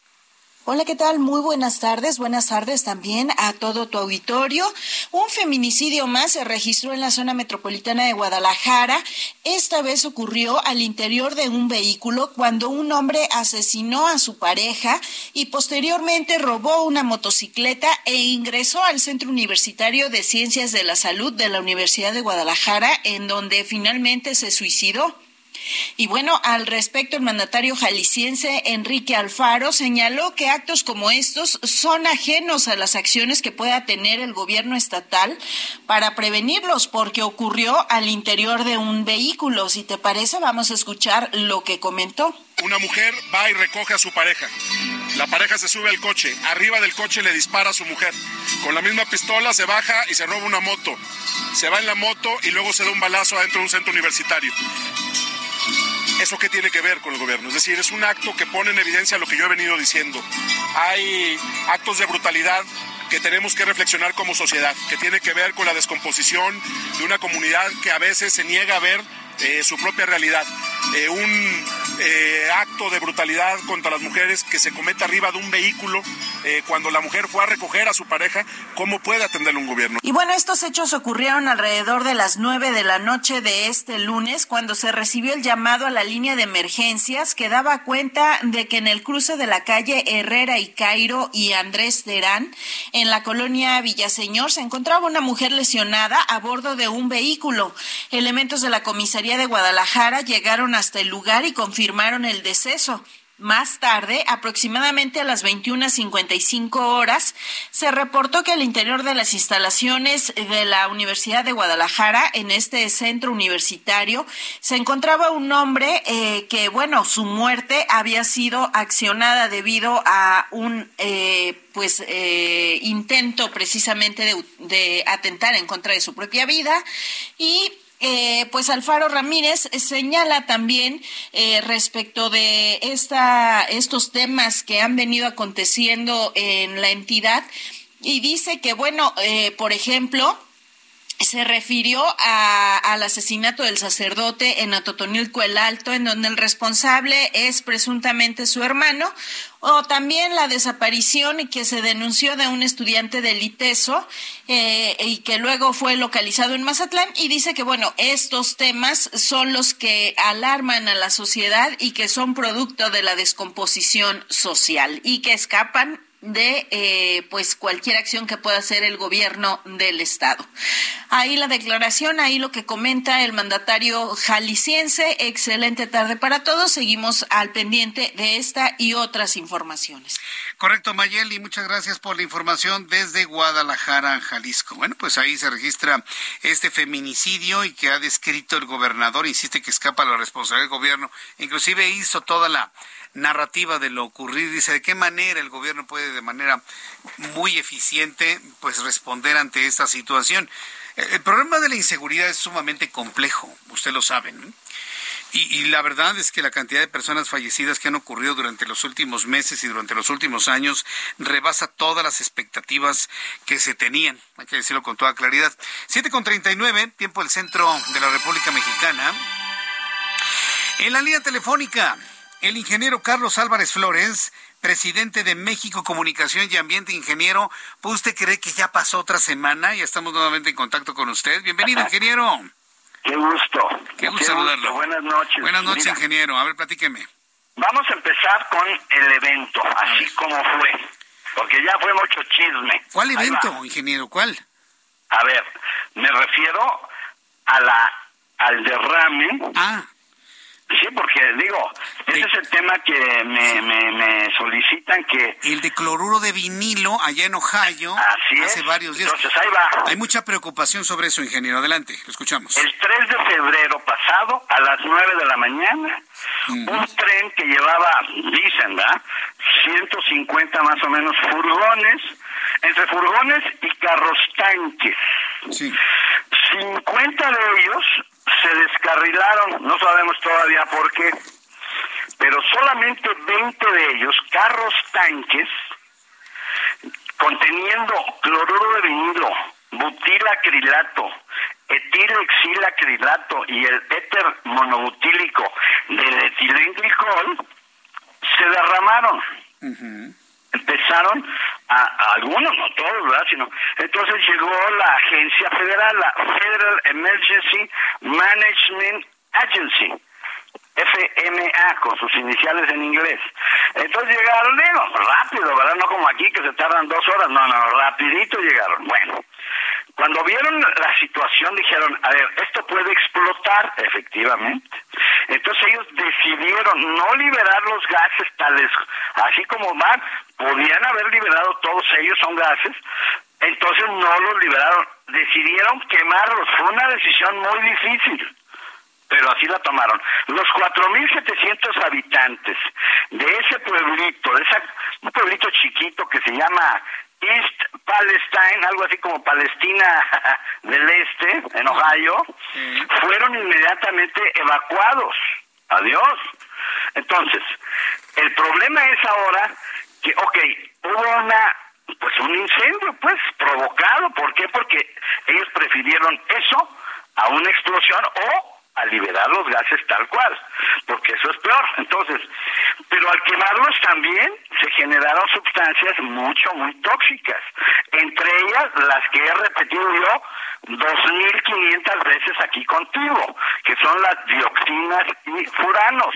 Y esos negros, sí viste las imágenes, ¿no? Sí, no, unas columnas muy impresionantes. Bueno, pues eso negro, pues es la muerte, nada más la muerte, ¿verdad? Eso negro que se ve ahí es esta mezcla mortífera de estas sustancias ya quemadas que producen otras y que producen muchas dioxinas y furanos. Una cantidad que pudiera llegar a mil nanogramos por metro cúbico, cuando que la norma de México, no voy a hablar de las normas eh, de la EPA, no, no, no, de México. Aquí tenemos una norma de incineración que dice que el límite máximo es 0.1 nanogramo por metro cúbico. Y ahí seguramente llegaron a los mil nanogramos. O sea, diez mil veces el nivel máximo de seguridad. Entonces, a lo que voy es a esto. Eh, los equipos, la gente que estuvo ahí, bueno, pues ellos van con todos los equipos posibles de protección a la salud. Ahora bien, todo lo que quedó en el suelo, ah, no, bueno, eso sí, van a tener que gastar mucho dinero en remediar todo ese suelo, levantar todo es, todos esos residuos que quedaron, ¿verdad? De la combustión y de las mismas sustancias. Todos esos carros tanques, pues adiós, a la chatarra. Entonces, si hay un grave daño, por supuesto. ¿Hasta dónde? Pues no te puedo decir. O sea, muertos, así directamente muertos a habitantes del pueblo, no. Fueron desalojados inmediatamente. Entonces, dentro del problemón que fue, creo que esta Agencia Federal de Emergencias eh, de Estados Unidos, pues acudió en tiempo y en forma a atender esta catástrofe, este desastre, este accidente. Todavía no sabemos qué pasó. Seguramente más adelante nos dirán qué sucedió, por qué se descarrilaron, me explico. Entonces, todas estas sustancias son cancerígenas, eh, Jesús Martín, todas. El cloro de vinilo, el butilacrilato, los acrilatos, todos son cancerígenos, son derivados petroquímicos, ¿verdad? Y son de alto riesgo regresaron después de que se quemó todo y ya tuvieron oportunidad de verificar las 300 casas ahí y no hay riesgos de sustancias en ese en, las casas. De manera pues que este es un, un siniestro, un accidente grave, pero al parecer fue controlado dentro de los márgenes de seguridad que pudieron alcanzarse, no más, ¿verdad? No se puede hacer más. Si quieres, si tú gustas, te llevo la lista el jueves, o perdón, el miércoles, mañana, ya es mañana.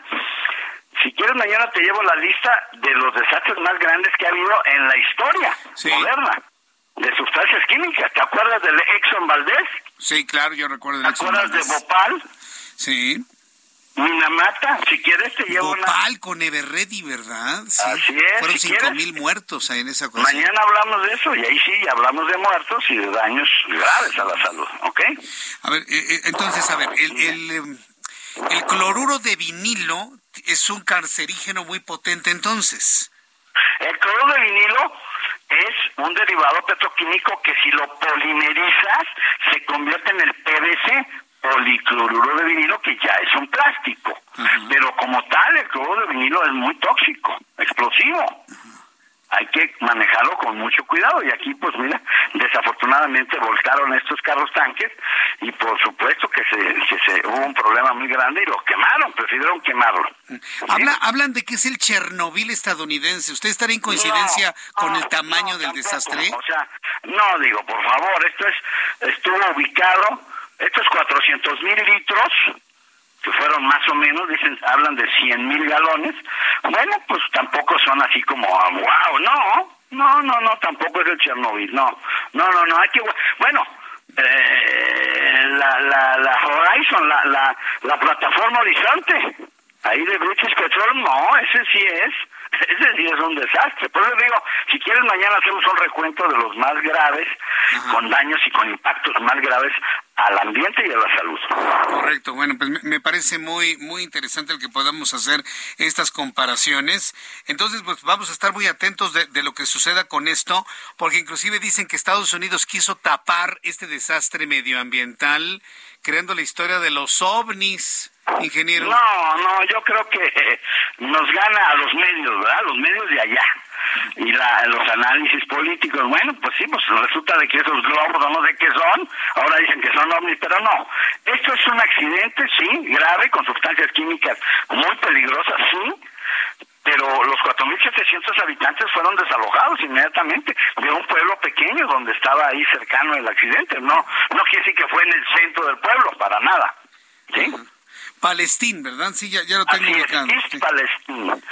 Ohio, Bien, ingeniero, pues nos estamos hablando. Yo le agradezco mucho el que me haya tomado la comunicación el día de hoy, ingeniero. Con mucho gusto, ya sabes, siempre aquí en el Heraldo Radio. ¿Dónde más? Mm, exactamente, ¿dónde más? Solamente aquí. Gracias, ingeniero.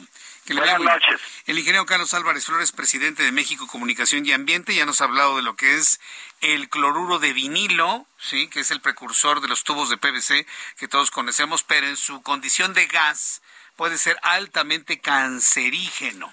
Pero también descarta que se trate de una tragedia de proporciones a las proporciones de Pripyat, allá en la antigua Ucrania, allá en donde estaba precisamente Chernobyl. Tampoco, dice, tampoco se trata de algo de ese tamaño y tampoco de un tamaño como para haber creado la historia de los objetos voladores no identificados. Bueno, son las siete con 48 horas del centro de la República Mexicana. Sigo recibiendo todos sus mensajes a través de nuestra plataforma de WhatsApp, ya hoy calentando nuestra forma de comunicación, debido a que a partir de mañana Jesús Martín MX ya no transmitirá nuestro programa de noticias, solamente todos los demás digitales que son bastantes. Así que bueno, pues le invito para que me escriba a través de WhatsApp 55 39 99 40 20. Está muy fácil. 39 99 40 20. Claro, el 55 antes. 55 39 99 4020. En la línea telefónica, Juan Musi, nuestro analista financiero. Mi querido Juan, qué gusto saludarte. ¿Cómo estás? Buenas noches. Mi querido Jesús Martín, qué gusto saludarte. Muy buenas noches. ¿Cómo vas viendo la inflación en los Estados Unidos, mi querido Juan? Sí, fue un día crucial, mi querido Jesús Martín. Hoy, hoy se publicó la inflación para el mes de enero en Estados Unidos. Y la verdad es que pues había habido mucho optimismo en torno a que saliera una cifra, pues digamos que por debajo de lo esperado, ¿no? Los resultados te diría yo que fueron regulares, porque la cifra no fue mala, pero no salió eh, en línea con el dato último que teníamos, que había sido diciembre, que había sorprendido a la baja, y enero pues simplemente sale más o menos en línea. Hoy el mercado fue para todos lados, mi querido Jesús Martín, realmente no tuvo rumbo, estuvo errático, estuvo positivo y negativo cuatro o cinco veces a lo largo del día. Y pues un poco te voy a decir qué fue lo que pasó, que el sentimiento con este dato es mixto. Por un lado, pues dices, oye, la inflación está bajando, está buscando converger con el objetivo y pues está empezando a mostrar una trayectoria descendente, pero por el otro lado, lo que está ocurriendo es que dicen, bueno, pues si la inflación no termina por bajar, pues seguramente vamos a seguir viendo acciones de política monetaria, ¿no? Eh, no lo habíamos comentado tú y yo, pero creo que viene mucho al caso, y es un poco lo que pasó con Banco de México la semana pasada, ¿no? Eh, es cierto que la inflación ha venido bajando, está ahorita un poquito arriba de cómo cerró a finales de año, en México cerró al 7.82, ahorita estamos al 7.91, y pues de ahí que el Banco de México haya decidido sorprendernos a todos, yo te diría, con un alza de 0.50 cuando todos estábamos esperando un alza de 0.25, ¿no?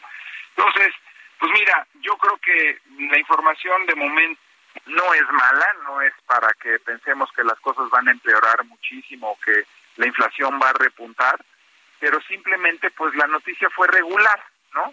Entonces, yo creo que mañana el mercado va a asimilar esto mejor y podríamos seguir viendo una ligera recuperación en términos de mercados financieros. Y pues ahora el siguiente dato muy importante será hasta que conozcamos la inflación de febrero, eh, y eso pues bueno será hasta mediados de marzo más o menos por ahí del 12-13 de marzo no va a ser clave las diferentes intervenciones que tengan miembros de la Fed la siguiente semana Jerome Powell y algunos miembros del Banco Central norteamericano. Pues que ya con este dato vamos a ver si los discursos son más positivos o más negativos si siguen hablando de dos alzas más. Eso es lo que todo mundo traemos en el radar que se van a subir las tasas un par de veces más en Estados Unidos las tasas podrían fácilmente llegar al 5.25. Y pues en el caso de México, Jesús Martín, que ya estamos al 11%, si hablamos de un par de alzas más por lo menos, pues llegaríamos al 11.50 si las alzas fueran de punto 25, ¿no? Entonces, pues nada agradable este este contexto que estamos viviendo en materia económica porque pues como digo, los únicos que están contentos hoy son los que tienen mucho dinero y que están recibiendo rendimientos atractivos por sus inversiones, pero fuera de esos, las tasas altas no son buenas noticias para nadie más. Hay que pensar que hay mucha gente que tiene créditos, que vive del apalancamiento, que necesita del crédito para ser productivo en su empresa, en su negocio, y pues con estas tasas eh, eh, se complica muchísimo la rentabilidad de las personas y de las empresas. ¿no? Sí, ya me llegaron a hablar de mi banco para decirme aproveche las inversiones del 11%, ¿no? Este, y bueno, pues sí, uno dice, bueno, pues sí, para el inversionista puede resultar bastante atractivo, pero pues la mayoría pues tiene créditos, apalancamientos y demás. Y pues seguiremos analizando todo esto. Eh, mi querido Juan, danos tu cuenta de Twitter, sobre todo para yo nuestros sé amigos. Que a ti te va a gustar este comentario porque te conozco.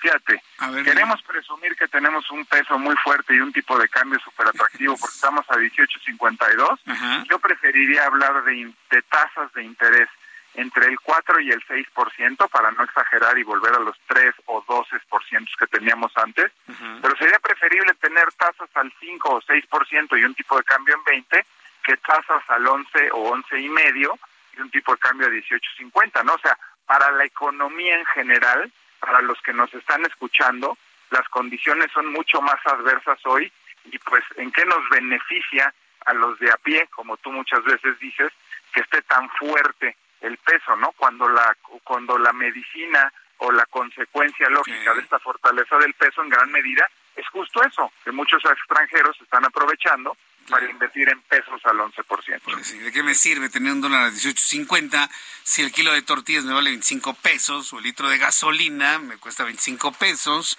Pues sí, efectivamente, y eso es el trabajo de, todos los días de estar informando, mi querido Juan. Danos tu cuenta de Twitter para las personas que necesiten una orientación para poder hacer portafolios de inversión. ¿Dónde pueden encontrarte, Juan? ¿En qué cuenta de Twitter? Con mucho gusto, Jesús Martín, en arroba Juan S. Musi, arroba Juan S. Musi los invito a que ahí vean el video diario con el resumen del mercado y pues contestar dudas y preguntas económicas y financieras. Gracias, Jesús Martín. Te envío un fuerte abrazo como siempre, mi querido Juan. Estamos en contacto esta semana. Gracias.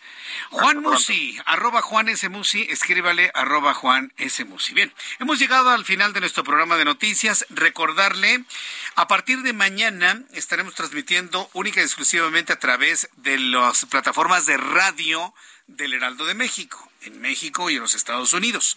Ya nuestra transmisión a través de YouTube no se verá mañana, pero todo lo demás digital del Heraldo de México transmitirá nuestro programa de noticias. Mañana televisión a las 2, 6 de la tarde radio. Gracias y buenas noches. Esto fue Heraldo Noticias de la tarde con Jesús Martín Mendoza.